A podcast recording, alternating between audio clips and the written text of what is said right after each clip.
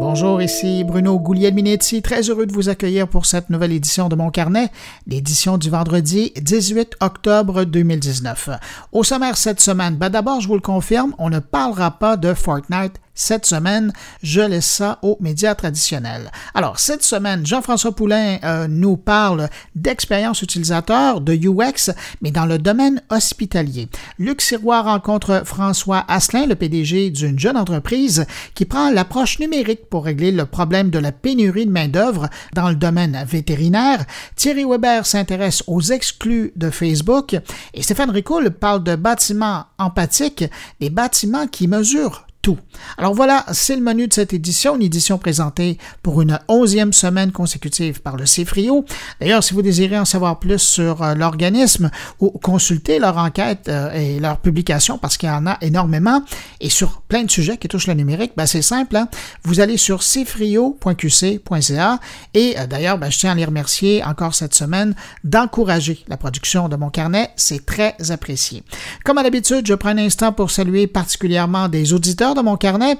Une salutation particulière cette semaine à Stéphanie Clavet, Benoît Gilardeau, Nancy Dedier, Stéphanie Levasseur et Boris Dionne. À vous cinq, un gros merci et puis également, ben, merci à vous hein, qui m'accueillez entre vos deux oreilles cette semaine. Je vous souhaite une bonne écoute.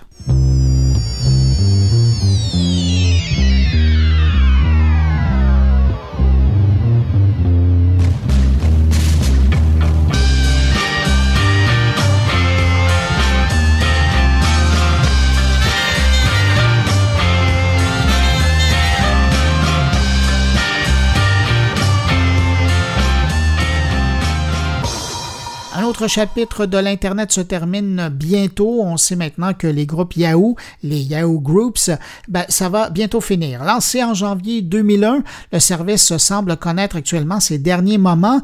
Euh, Yahoo a confirmé qu'il serait impossible de partager du nouveau contenu autre que du texte à partir du 21 octobre et le reste commencera à être effacé tranquillement pas vite des groupes.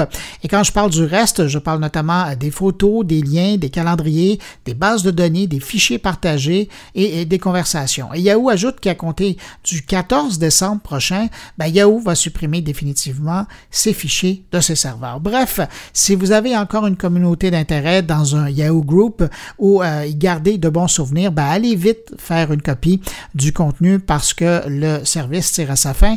Et puis après, ben, ça sera assez difficile pour aller chercher quoi que ce soit. En passant, si vous êtes l'administrateur d'un groupe sur Yahoo Groups, vous pouvez récupérer tout le contenu de votre groupe en passant par le panneau de gestion de la vie privée.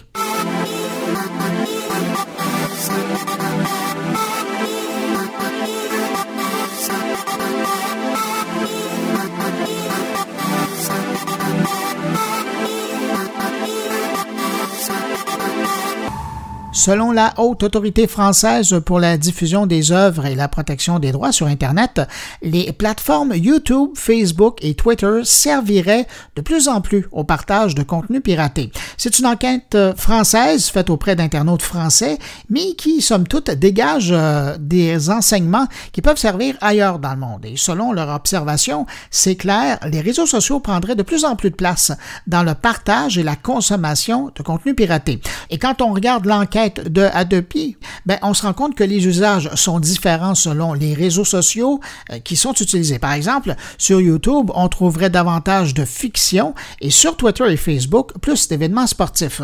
Aussi, ben, ces plateformes servent également de lieu de rencontre, d'entraide pour retrouver du contenu piraté ou sinon pour obtenir des conseils en la matière.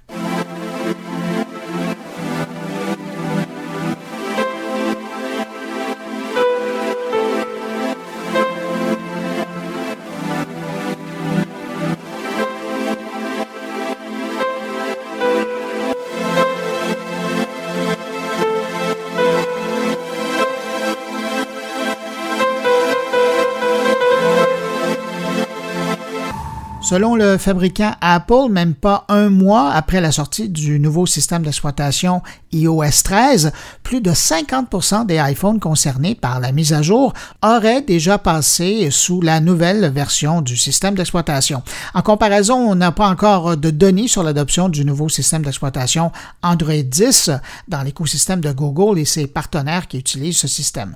Du côté de l'iPad, si vous êtes curieux, ben, l'iPad OS qui est sorti le 24 septembre dernier ben, il serait déjà installé sur 33% des tablettes de Apple.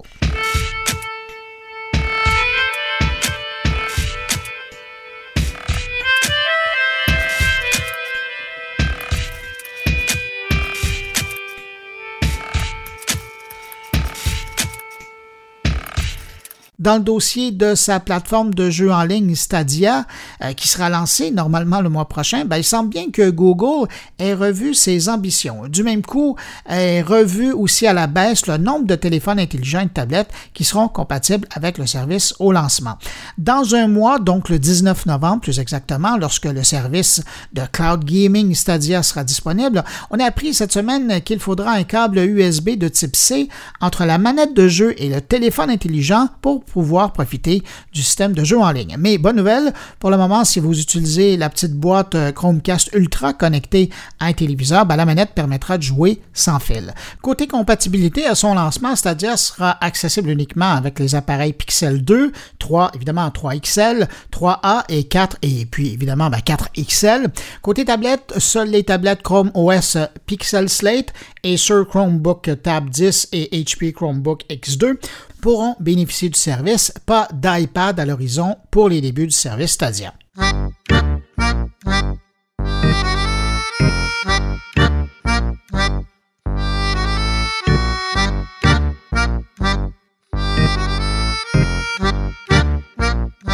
Tiens, autre information qui concerne Google, mais dans un autre domaine, il semble bien que la réalité virtuelle sur mobile, ben, ça soit tout près d'être enterré chez Google avec l'arrêt des ventes du casque Daydream.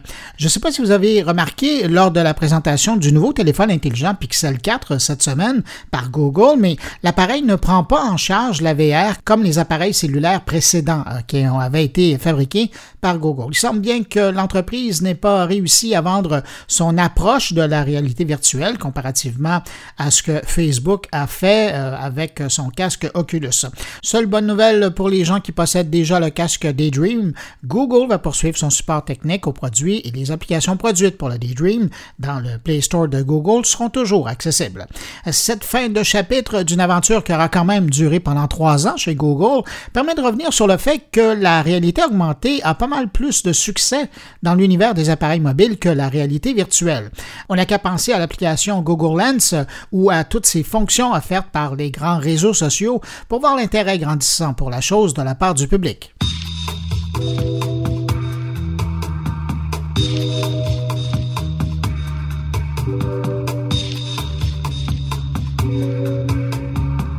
Cette semaine, il y a le fabricant japonais Sony qui a confirmé que son nouveau format audio immersif présenté au CES l'an dernier à Las Vegas ben, serait finalement utilisé par des diffuseurs de contenu musical euh, cet automne. Le nouveau format audio immersif, baptisé 360 Real Audio, sera cependant audible uniquement à partir de l'enceinte Amazon Echo Studio pour le moment.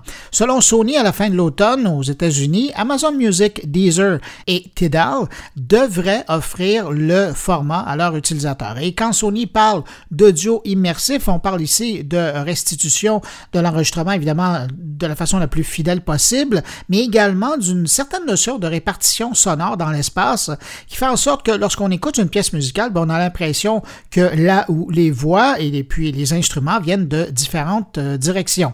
Euh, pour le lancement du nouveau format 360 Real Audio de Sony, on parle d'environ 1000 titres qui seront disponibles sur les plateformes participantes.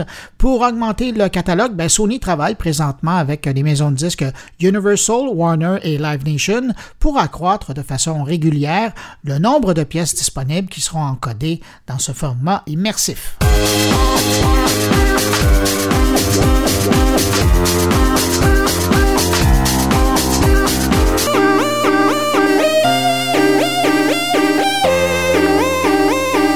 Ça fait un moment que Twitter est pointé du doigt parce que le réseau social a décidé de ne pas supprimer des tweets diffamatoires provenant de dirigeants internationaux alors que sa politique d'utilisation l'interdit.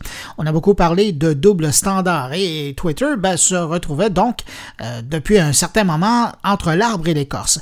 Ben, cette semaine, Twitter a finalement décidé de bouger sur la question en restreignant la portée des publications des politiciens qui enfreignent le code de conduite de Twitter. Donc, il sera impossible d'aimer, de répondre ou de retweeter les tweets euh, qui ne respectent pas les règles de Twitter. En contrepartie, Twitter ne supprimera pas ces tweets officiellement parce qu'il serait dans l'intérêt public de les laisser là. Bien qu'il ne soit mentionné dans l'explication de la décision de Twitter, on a de la difficulté à ne pas penser aux prolifiques usagers de la Maison-Blanche. Mais j'ai hâte de voir comment cette nouvelle façon de faire va tenir à moyen et à long terme.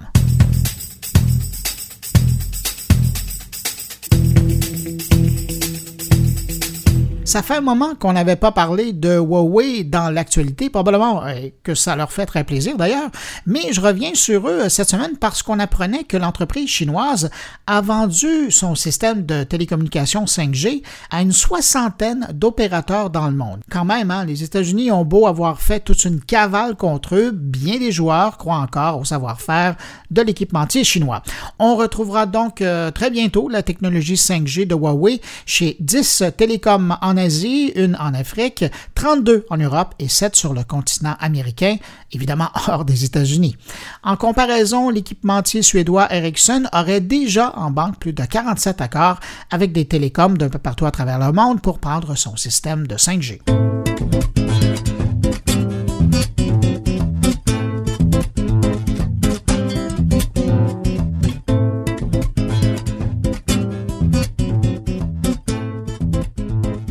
Côté de chez Apple. Maintenant, cette semaine, il semble qu'on veuille corriger une situation déjà corrigée par la concurrence, soit de finalement permettre aux utilisateurs de supprimer l'historique des demandes de son assistant personnel Siri.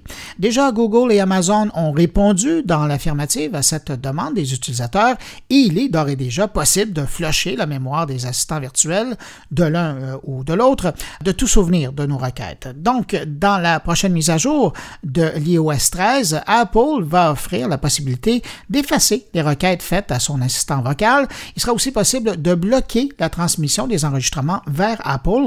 Alors patience, ce sera dans la mise à jour 13.2, une mise à jour qui est déjà en version euh, bêta truc intéressant à souligner avec euh, cette nouvelle mise à jour du système d'exploitation, Apple va offrir des choix dès les premières étapes de configuration de l'appareil et donc permettre à un client de ne jamais rien envoyer à Apple et ainsi conserver ses requêtes entièrement confidentielles.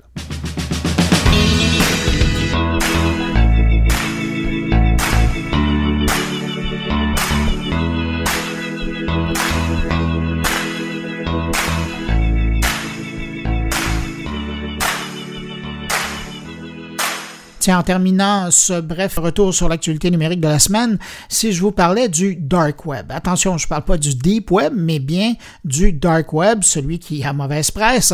Alors, si ce coin d'Internet qui semble bien loin mystérieux vous intéresse, ben sachez que dorénavant, ça pourrait être plus près de chez vous si vous désirez y être présent. J'en parle parce que l'éditeur de logiciel OnionShare permet dorénavant de publier de façon simple sur le Dark Web en quelques clics. En fait, c'est la nouvelle version du logiciel open source OnionShare qui rend possible de publier facilement dans cet espace et le logiciel est disponible pour tous les systèmes d'exploitation. Mais attention, hein, une fois publié, le contenu est accessible uniquement avec le furteur Tor et l'éditeur permet de rendre un site privé ou public dans les deux cas en tout anonymat. Alors voilà, vous êtes informé.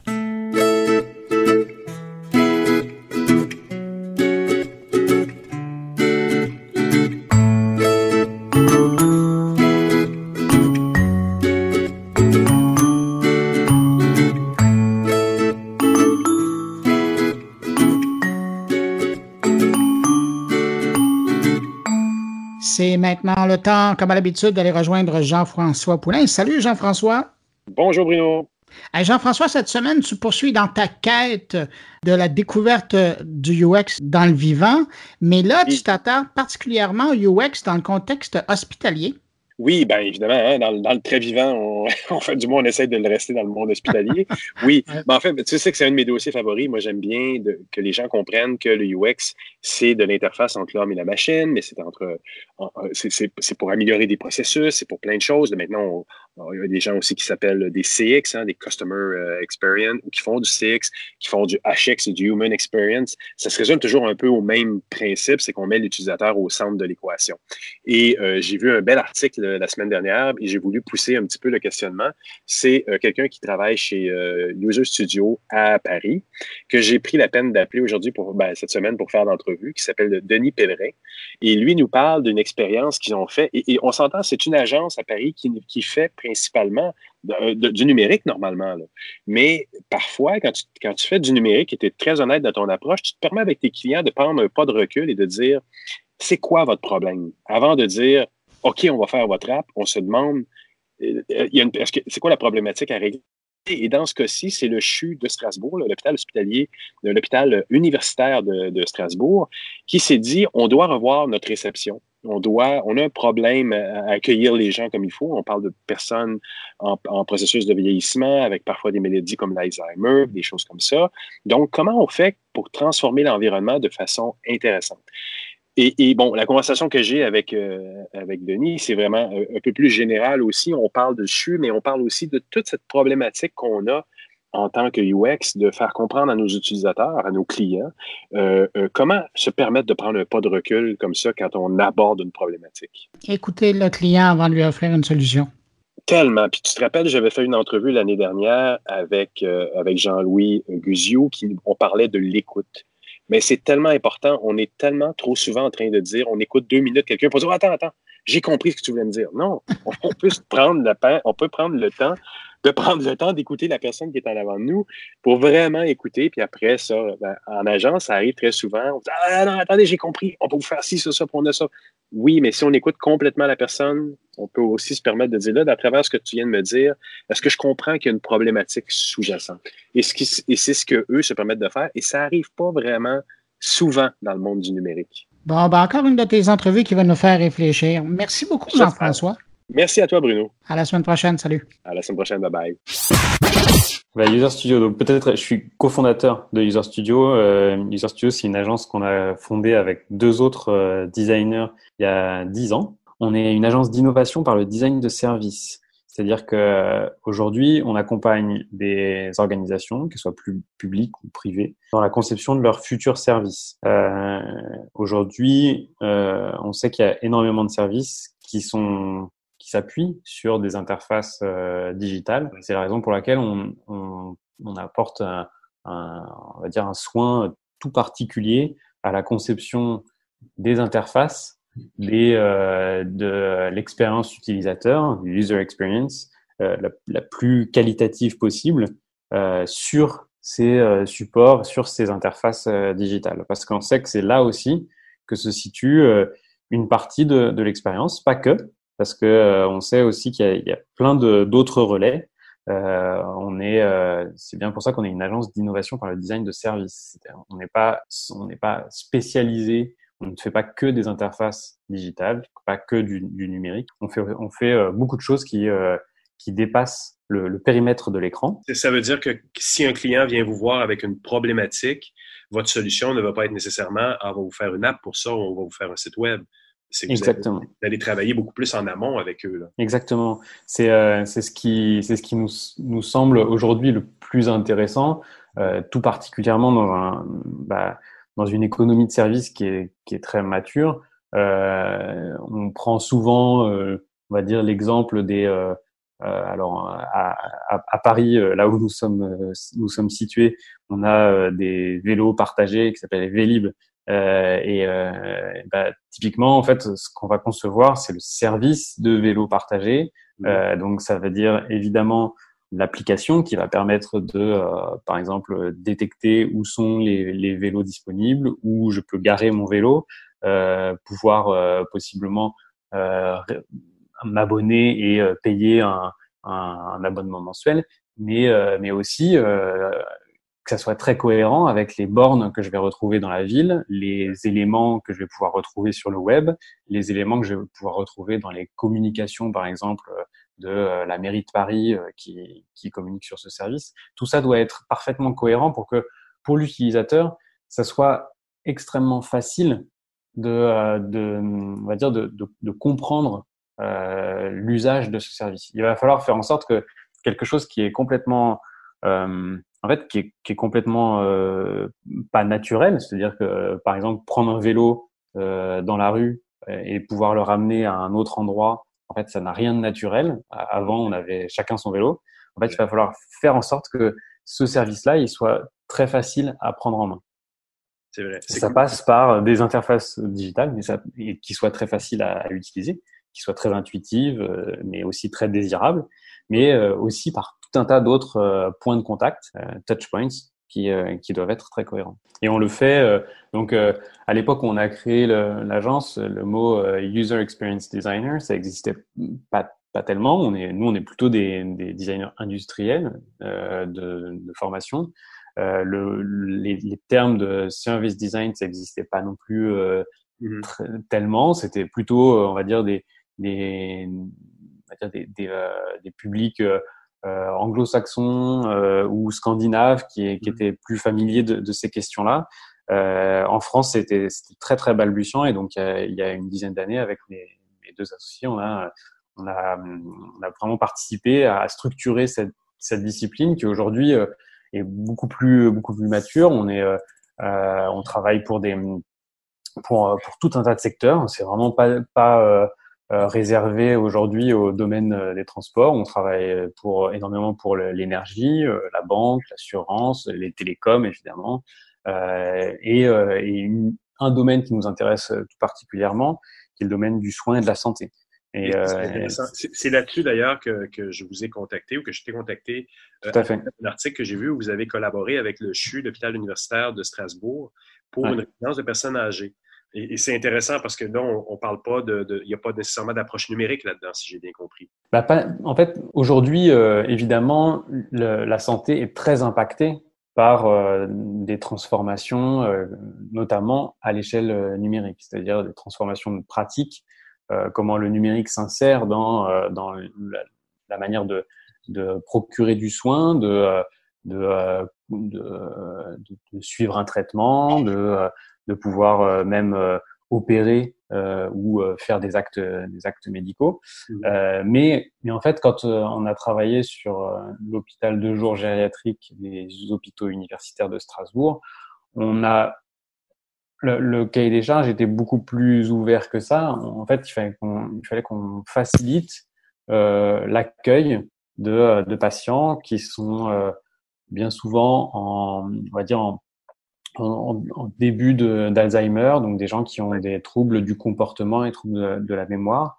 et euh, faciliter leur accueil pour une journée dans un, un environnement qui est plutôt hostile, euh, qui n'a rien à voir avec euh, leur, leur, leur, maison, leur, leur domicile. Mmh. Donc euh, euh, ça, ça, ça, aurait très bien pu passer par des éléments, des interfaces numériques, mais en l'occurrence là, parce que on a aussi travaillé énormément euh, sur le terrain parce qu'on a été voir, parce qu'on a, on, s'est immergé dans ce contexte-là. On a détecté que les, besoins, ils n'étaient pas forcément là. Ils étaient plutôt à l'échelle de, euh, de, de se sentir bien, arriver à correctement s'orienter, arriver à, obtenir les bonnes informations, euh, être rassuré.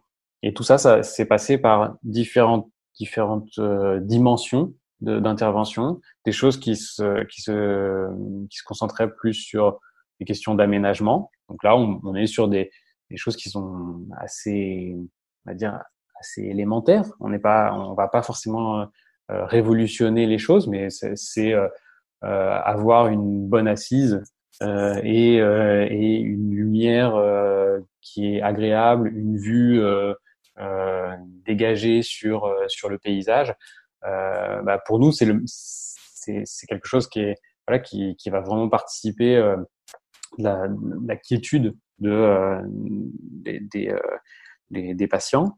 mais ça passe aussi par un circuit de l'information, tout ce qui tout ce qui va consister à faciliter euh, le passage d'informations entre les, différents, les différentes parties prenantes, que ce soit les patients, mais aussi euh, les professionnels de santé, euh, l'administration, faire en sorte que tout ça soit le plus fluide possible. Ça, ça va participer aussi d'une bonne expérience patient. Ça veut dire que vraiment multiprofessionnel dans votre entreprise. Si j'ai bien compris, vous avez des ergonomes, des designers industriels, donc vous avez pu toucher dans la phase de recherche à tout ce qui pouvait impacter sur les gens. On, s'entend, il y a sûrement une petite partie numérique là-dedans aussi, mais ça devenait euh, quasiment accessoire, j'imagine, dans ce, dans ce projet-là. Tout à fait. En fait, aujourd'hui, dans, dans, notre, euh, dans, notre agence, donc on est 25 personnes, on est 20, 25, euh, euh, disons, énormément de, de, de designers. Il y, a, on va dire qu'on est 20 designers pour, sur, sur 25 personnes. Euh, et, et dans, ces, dans, dans cette équipe, on a on a euh, des designers qui ont, on va dire, des, des, euh, des, atomes crochus euh, avec d'autres d'autres disciplines comme les sciences, sciences humaines, donc plutôt ethnographie, des, des gens qui sont plutôt familiers de, de, des processus industriels, d'autres qui sont plus, plus euh, familiers de, de, tout ce qui est euh, programmation et, et, euh, et, et développement. Euh, euh, l'idée étant de, en fait, que quand on va être face à un, un, un cahier des charges, un brief d'un service, on soit pas limité par les moyens. Aujourd'hui, c'est pas c'est pas ça qui doit qui doit driver notre en fait notre création. C'est c'est vraiment de se concentrer sur le sens, le pourquoi on fait on fait telle chose, et après d'aller chercher les moyens adéquats. Par contre, évidemment, on a une, un goût particulier et et, un, et, et une expertise euh, particulière sur, euh, sur toutes les interfaces digitales et comment on fait pour que ces interfaces digitales elles soient encore euh, accessibles, intuitives et, et, et particulièrement désirables. On, on, met un point d'honneur à, à, à, ne jamais oublier ce dernier point, hein, la désirabilité, c'est quelque chose qui est, qui est, qui est très fort. Ça s'est vérifié aussi mmh. euh, pour les hôpitaux universitaires de Strasbourg, mais ça se vérifie aussi dans tout un tas d'autres tout un tas d'autres secteurs. On est sur des choses qui, peut-être, pour certains, peuvent paraître euh, arides. Travailler sur un hôpital de jour gériatrique, c'est, pas forcément. Euh, on, pourrait le considérer le sujet comme étant euh, un peu, voilà, un, peu repoussant pour pour pour certains, parce que ça, ça peut, c'est pas c'est pas aussi sexy que de, de travailler sur je sais pas sur sur Uber ou je sais pas quel truc mais mais mais en fait, euh, pour nous, justement, il y a, il y a un vrai enjeu à, à, faire en sorte de, de ramener euh, bah, de, la, de, la, dignité, de l'élégance, de, de, la beauté dans, dans ces univers-là qui sont peut-être un, un, peu déshérités par moment. C'est vrai, c'est très bien dit. Oui, je suis tout à fait d'accord avec toi. Je pense que les, les, plus beaux domaines dans notre métier ne sont pas ceux nécessairement que tout le monde considère comme étant sexy. Je pense qu'il y a des choses dans l'industrie, dans, dans l'hôpitalier, euh, il y a plein de domaines qui, qui, gagneraient beaucoup à être plus étudiés et plus, euh, plus travaillés par nous. Ça, ça, me, ça, me, fait penser à une autre chose qui, qui me semble importante de rappeler, c'est que à l'origine, on a beaucoup travaillé avec les, le, sur, sur la, la, conception de dispositifs publics, donc euh, travailler avec des, des, collectivités. Et là encore, c'est des, des choses qui sont extrêmement complexes, très abstraites, et euh, particulièrement peu sexy à, à l'origine, mais euh, mais sur lesquels euh, il y a tout un tas de, de d'enjeux, euh, d'enjeux de, de euh, d'utilité, mais aussi euh, de faire en sorte que les gens adoptent et, et, et arrivent à s'approprier les choses rapidement. Et, et, et c'est là où nous on, on, se sent légitime en tant que designer à en fait à construire ces, ces, ces poignées là pour arriver à se saisir de de euh, services qui sont comment ça se passe? Je veux dire, est-ce que tu disais tout à l'heure que l'industrie était assez mature, mais euh, quand un, hôpital ou une autre euh, organisation, institution ou compagnie viennent vous voir, comment vous réussissez à les convaincre de, prendre un pas de recul et de dire, ben, peut-être que le problème est ailleurs et on peut vous aider dans quelque chose d'autre? Ça, serait, euh, ça serait un peu mentir que de dire que tous nos clients ont la maturité de, euh, aujourd'hui, euh, pouvoir nous poser la bonne question, c'est-à-dire euh, je, je, ne sais pas très bien quoi faire et euh, j'aimerais qu'on explore ensemble. c'est, ça serait, oui, ça serait un, peu, un, un, peu mentir. En réalité, on a, bah, pour les hôpitaux universitaires de Strasbourg, c'est un cas, un cas particulier dans, dans, dans lequel on, on a été très clairement aidé par des acteurs internes qui, eux, sont, sont des, en fait, sont des défricheurs, sont des traducteurs. Mmh. Euh, en l'occurrence, c'est un, un, une sorte de labo d'innovation euh, à l'échelle de l'hôpital qui s'appelle la fabrique de l'hospitalité. Ah euh, et, euh, et, en fait, elles, elles, ont vraiment permis à l'hôpital de poser la bonne question. C'est-à-dire qu'elles elles se sont placées en, en, on va dire en, en avocate de, de euh, aussi de la cause de, de, de, du design et de l'innovation par le, le, design de service. Donc, euh, elles ont aidé l'hôpital à dire on va pas, euh, par exemple, demander de refaire une banque d'accueil. On va demander euh, venez voir comment on peut améliorer, ouais. comment on peut repenser même l'expérience d'accueil dans un hôpital de jour gériatrique. Et ça, ça c'était c'était euh, radicalement différent. On est on est beaucoup plus sur une une sorte de, de, de carte blanche mmh. euh, qui permet d'explorer les choses de manière vraiment ouverte et de reposer les, le, le, la, la, la, question euh, proprement, comme, comme tu l'indiques. Mais aussi, on a, on, a, euh, on a quand même pas mal de, de clients qui arrivent, comme, comme tu l'indiques, euh, avec, un, avec l'envie de, euh, voilà, de créer une app. Et à partir de là, nous, il faut en effet qu'on les aide à euh, prendre ce, ce, ce, recul. Et ça, ça passe par euh, euh, souvent, ça passe par, par des, des, phases de rencontre avec leurs potentiels utilisateurs, parce que c'est souvent ce qu'ils n'ont pas eu l'occasion de faire et c'est ce qui les renvoie à quelque chose d'assez raisonnable, euh, de finalement constater que la solution, le moyen qu'ils étaient en train d'envisager n'est pas forcément l'unique réponse en fait aux besoins qui, qui peuvent euh, à présent euh, observer. Ouais. Et puis après, il y a des, on va dire qu'il y a des, il y a des, des, cas de figure qui vont être euh, aussi euh, particuliers avec euh, des, euh, des gens qui sont plus à l'aise avec, avec un, un format de, de, de, cahier des charges qui va être très abstrait, et puis d'autres qui sont plus à l'aise par, par commencer par des petites, des petites, petites petits essais, euh, des petites, des, des petites, euh, euh, petites missions qui vont se dire, bah non, on va commencer par, en effet, faire une app. Bon, bah très bien, faisons une app. Et puis en fait, c'est cette app-là qui, qui, qui, qui va conduire à quelque chose d'un peu plus ambitieux. Et puis voilà, toutes les, toutes les, nos, tous nos interlocuteurs n'ont pas la, la, aussi la même manière de d'innover. Il y en a qui innovent beaucoup par l'essai-erreur, d'autres qui innovent beaucoup plus par des grands projets, des grandes stratégies. Mmh et mmh on essaye à chaque fois de les accompagner euh, en ce sens. Parce que vous êtes, vous êtes un peu dans la mouvance des IDO qu'on voit euh, à Boston, qui sont des entreprises qui sont, je, je pense, bien au-delà du numérique, mais plus dans le service design, comme tu disais en début d'entrevue. Ouais. Je pense que vous avez un créneau vraiment intéressant.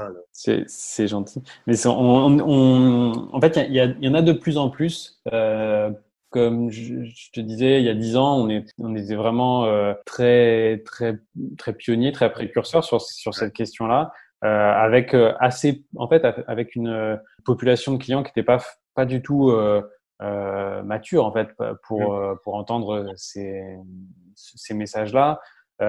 Aujourd'hui, c'est quelque chose qui, qui pousse très fort.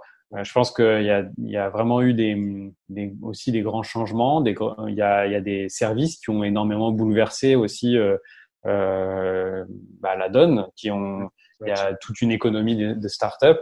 Euh, c'est certainement ça qui permet euh, en fait d'avoir un, de, de, tirer pleinement parti de, de, en fait de l'approche créative du design. Euh, il y a des, il y a d'autres, euh, il y a plein d'autres, d'autres métiers, d'autres, euh, d'autres approches pour innover. Il y a, on est heureusement pas les l'apanage de la question, mais en fait, on, on c'est, très intéressant de, de solliciter euh, le, le, design justement pour pour explorer parce que notre notre force euh, en tant que designer, c'est c'est de savoir rapidement mettre en forme, très rapidement donner en fait corps et concrétiser les, les, les, choses. Et je pense que dans un, une, on va dire une activité exploratoire, quand on, il s'agit plus d'un problème et pas forcément tout de suite d'une solution, on, on, va être en capacité de, de vraiment ouvrir, ouvrir des, on va dire des, un champ de, de possibles, un champ d'alternatives possibles et de, de garantir qu'on passe pas à côté d'une bonne solution. Ouais. Et, ça, c'est vraiment très très intéressant. En plus de, on va dire de, de porter un, un regard particulièrement empathique pour euh, pour l'ensemble des, des, des, parties prenantes, que ce mmh. soit les utilisateurs finaux, mais aussi euh, les opérateurs des services. Aujourd'hui, on est très tourné là-dessus. Euh, c'est un, voilà, c'est je pense que l'intérêt aujourd'hui, euh, enfin, un, un, client euh, d'aujourd'hui, il a tout intérêt à venir euh, solliciter une, une agence d'innovation par le, le, design et par le design de service a fortiori sur le, voilà, l'exploration et, et solliciter les, capacités créatives par le, la, voilà, la, mobilisation d'outils de représentation euh, que ce soit le dessin, la maquette, euh, tout un tas de, choses qui permettent de très rapidement se figurer est-ce que est-ce que je pars dans la bonne direction? Ah tiens, en fait, est-ce que ça pourrait pas être comme ça ou comme ça? Et aller chercher des voilà des, des croisements et des euh, des inspirations au-delà de, bah, de, de simples résolutions techniques. Exactement. Denis Pellerin, j'aimerais te remercier beaucoup pour cette entrevue. Merci à toi. Merci beaucoup.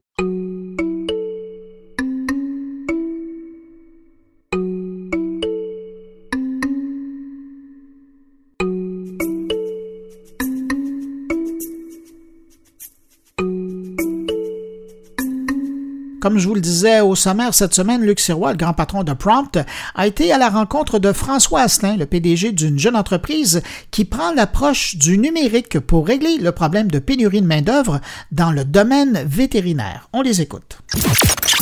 François Asselin, bonjour. Allô? Salut. Salut, Luc, ça va bien? Ben oui, François, qu'est-ce qui se passe ici? Où on est? Euh, on a nos bureaux, puis on fait l'inauguration dans le fond de nos bureaux. Ça fait deux mois qu'on est installé, fait qu'on a invité un peu euh, les gens nos milieux, certains clients, des gens importants pour nous, pour un peu célébrer euh, nos premiers bureaux, en fait, vraiment ici à Longueuil. Puis c'est une start-up extraordinaire, ça, ça s'appelle Auxilia. Donc c'est une c'est un système moderne dans le monde de la médecine vétérinaire pour aider, si je comprends bien, les cliniques à la recherche de vétérinaires et les vétérinaires qui recherchent des opportunités de pratiquer de se rencontrer. Exactement. Fait dans le fond, ce qu'on essaie d'apparier, c'est autant les besoins puis la pénurie de main-d'œuvre au niveau vétérinaire, les problèmes de recrutement, et de l'autre côté, les professionnels qui veulent avoir une liberté de vie, prendre des vacances, équilibre travail-famille. À travers la plateforme, ils peuvent trouver euh, euh, le bon match entre les besoins et les désirs de travail des, des, des, vétérinaires, et de l'autre côté, les cliniques qui ont besoin d'avoir de, de, des plages horaires comblées pour servir leurs clients. Puis là, vous avez décidé de démarrer une start-up pour adresser ce problème-là? Oui, exactement. Fait qu'on a développé, une, ça fait trois ans maintenant. Ça fait un an qu'on est en, deux ans qu'on est en activité. Fait que c'est vraiment une, une plateforme carrément numérique où les gens se connectent, qui vont là-dessus, il y a un match, puis l'intégralité de leur contrat de travail, leur facturation, tout est géré à même une, un seul endroit pour permettre le travail euh, de façon le plus simple possible. Il me semble que le, le monde vétérinaire, c'est des gens conventionnels. Des solutions numériques comme ça, ça, ça pogne. C'est difficile c'est un client qui est en effet très conventionnel. Il y a beaucoup de démarchage, il y a beaucoup d'éducation client à faire. Énormément d'éducation client, mais c'est un client quand il est convaincu, il utilise puis il le fait. C'est sûr, ça aide que moi et mes partenaires, on est trois jeunes jeunes vétérinaires. C'est sûr qu'on connecte beaucoup plus avec notre clientèle qu'il y a qui vient de l'extérieur, ce qui fait qu'il y a une confiance qui s'installe plus rapidement pour adopter le produit après ça. Les jeunes vétérinaires comme vous, puis comme tes collègues, les, les est-ce que eux, le numérique, c'est ça colle plus?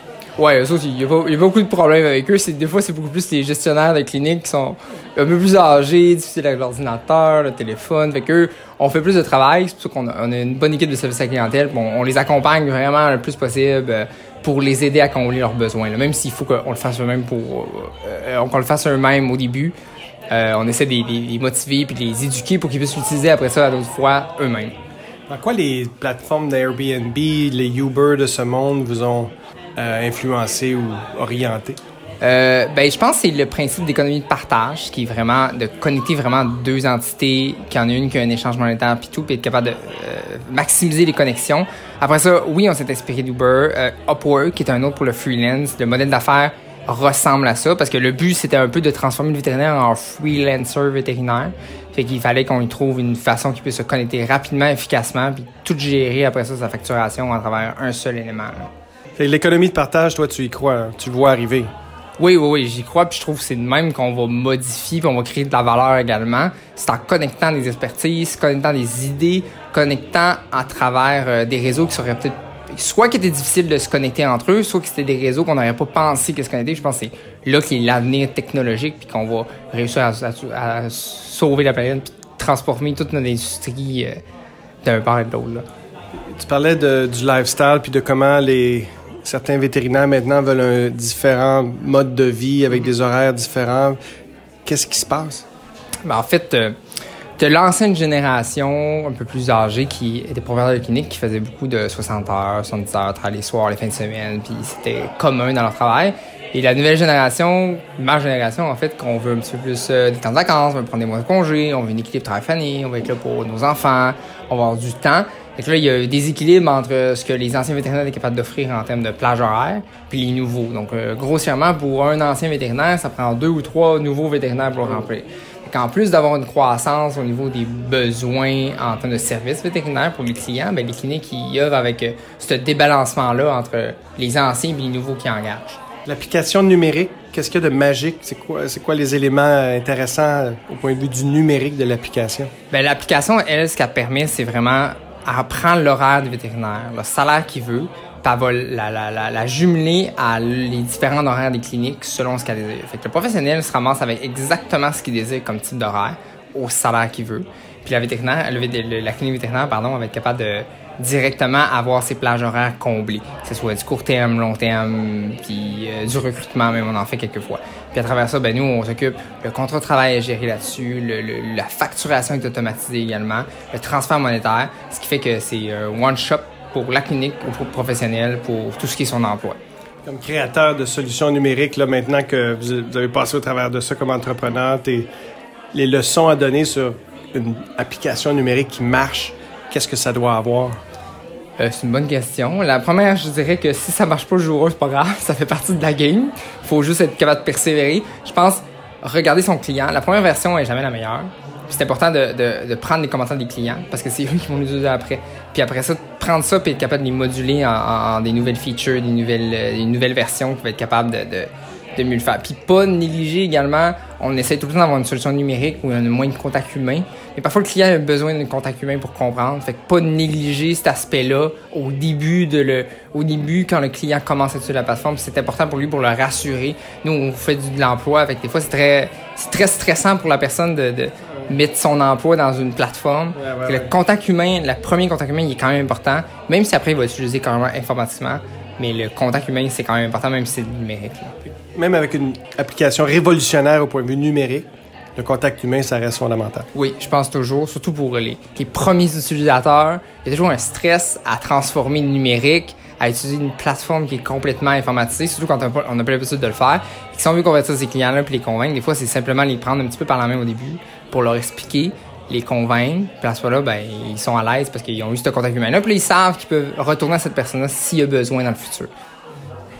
Peut-être un dernier mot sur votre campagne de communication numérique. J'ai trouvé ça particulièrement intriguant, particulièrement bien fait. Qu'est-ce que vous avez fait?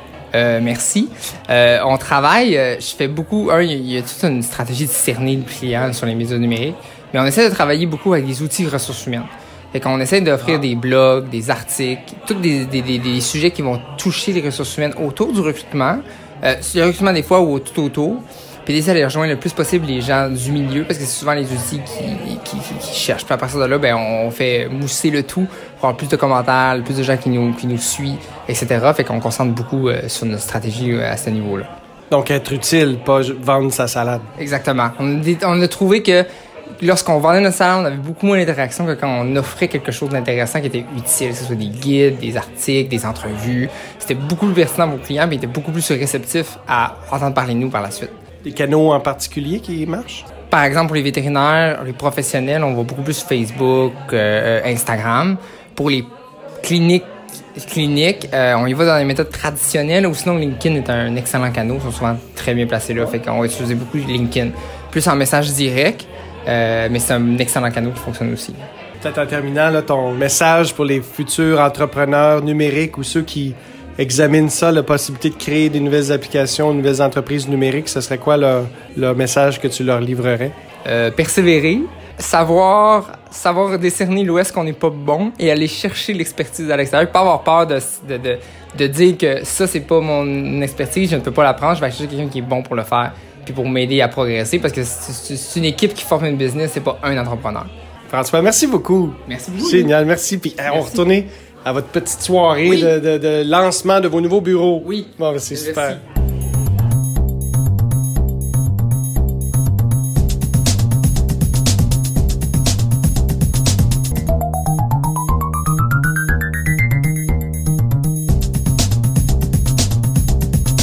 Autour de Thierry Weber euh, et cette semaine, grand cœur qu'il a, Thierry s'intéresse aux exclus de Facebook. Autrement dit, ceux qui croyaient bien faire, mais qui sont plutôt punis par le réseau social.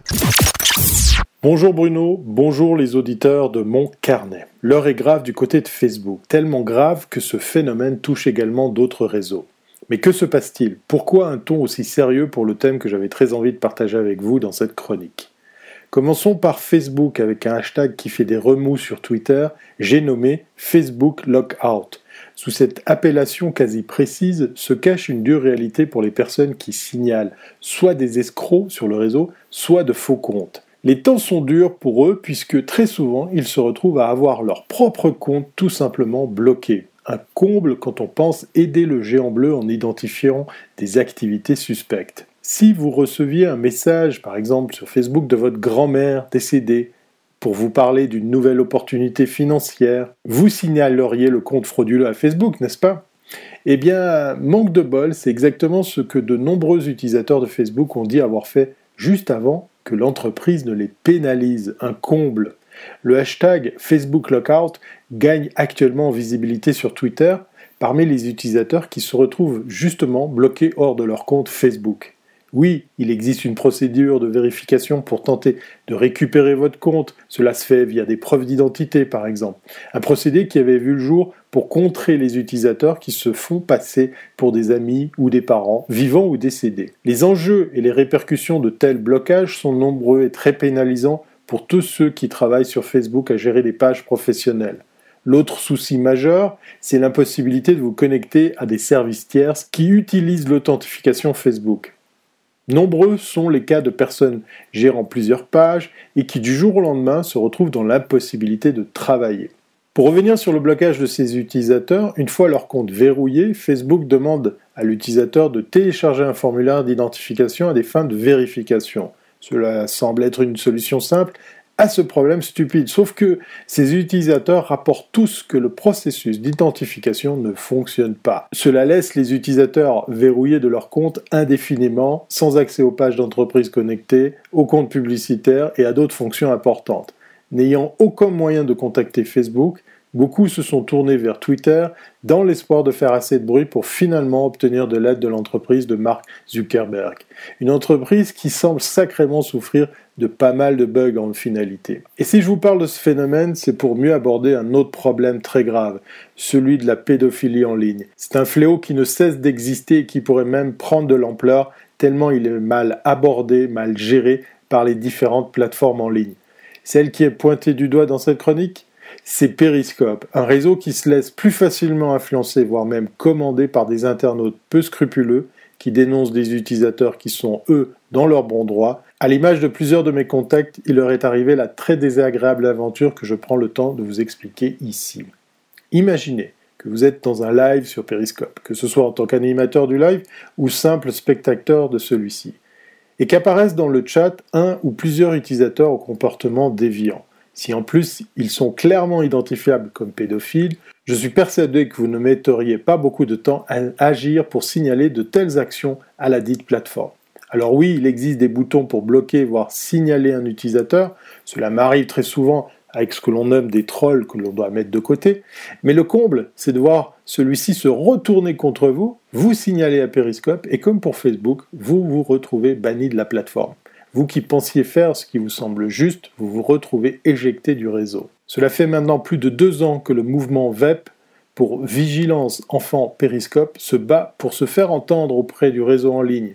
Un gros travail de sensibilisation est aussi à faire du côté des parents qui ne doutent à aucun moment des répercussions que peut avoir un live, surtout s'il est initié et animé par ses propres enfants. Nous n'allons pas aujourd'hui trouver la solution à ces problèmes, ni même la réponse à la question de l'utilité pour Facebook ou Periscope de bannir ces personnes, des personnes qui justement les aident en signalant de tels cas mais force est de constater qu'il serait temps de prendre au sérieux tout ce petit monde qui œuvre pour le bien des enfants, par exemple, et qui, comble du sort, le fait de son propre chef sur leur temps libre et un temps encore moins payé par ses services en ligne.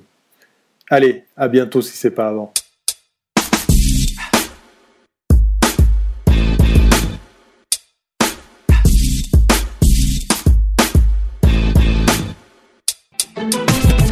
Sommes rendus au billet de Stéphane Ricoul et Stéphane s'intéresse cette semaine aux bâtiments empathiques, ou des bâtiments qui mesurent tout.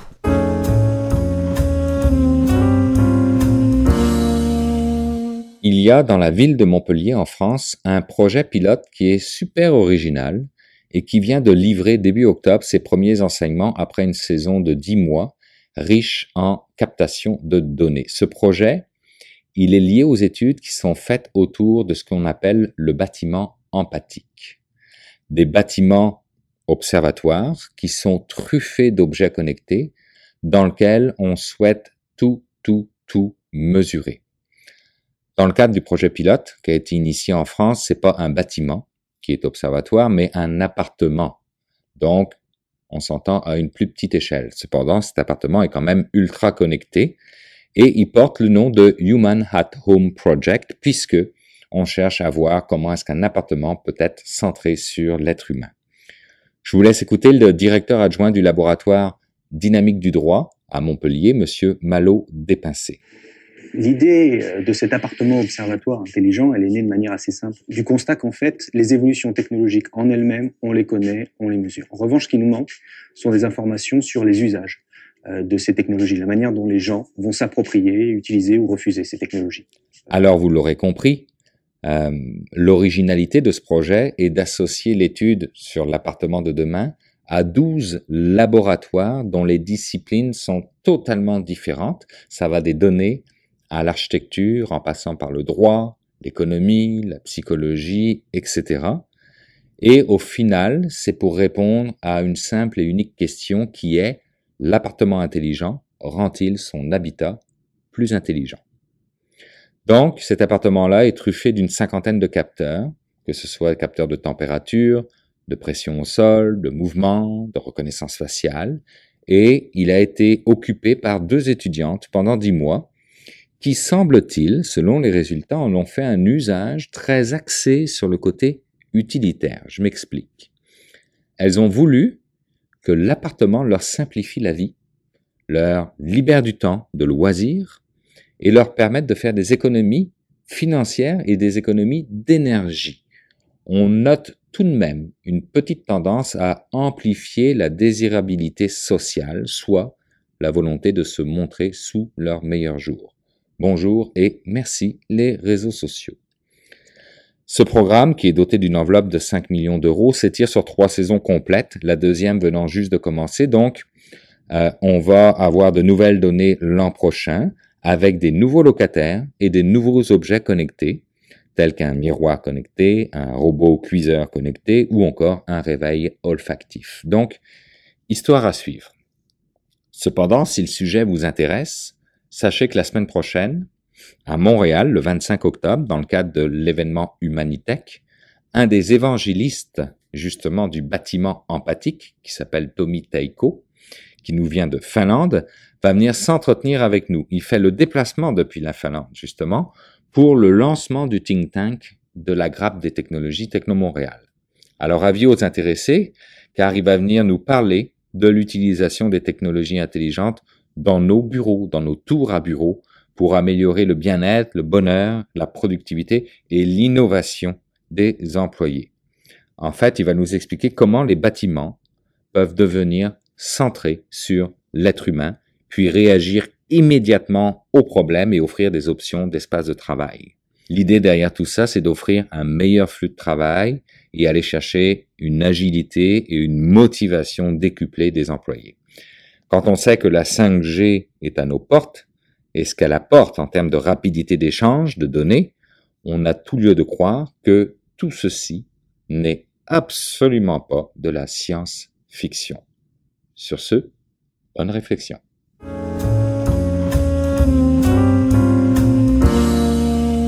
Bien voilà, c'est déjà tout pour cette édition de mon carnet. J'espère que vous avez apprécié. Merci à nos invités, merci à mes collaborateurs de cette semaine, Luc Sirois, Jean-François Poulain, Thierry Weber et Stéphane Ricoul. Merci au Cefrio qui rend possible la production de cette édition de mon carnet. Je vous le rappelle, hein, si vous désirez en savoir plus sur les publications, les services du Cefrio, c'est simple, cefrio.qc.ca. Et je vous rappelle aussi qu'il est toujours de bon goût de partager votre intérêt pour mon podcast, mon carnet, auprès de vos amis, vos connaissances et même les gens que vous ne connaissez pas mais qui vous suivent sur les réseaux sociaux vous les invitez à écouter mon carnet en republiant une publication que j'ai faite pour annoncer le podcast ou sinon tout simplement en les invitant à aller faire un tour sur le blog moncarnet.com. Et puis quant à moi, ben, je vous invite à m'écrire si vous voulez. Vous le faites en passant par les réseaux sociaux en utilisant le hashtag moncarnet, en passant par la page SoundCloud de mon carnet ou encore ben, sur le blog. Hein. Je rappelle l'adresse moncarnet.com. Sur ce, je vous souhaite de passer une excellente semaine. On se retrouve la semaine prochaine. Au revoir.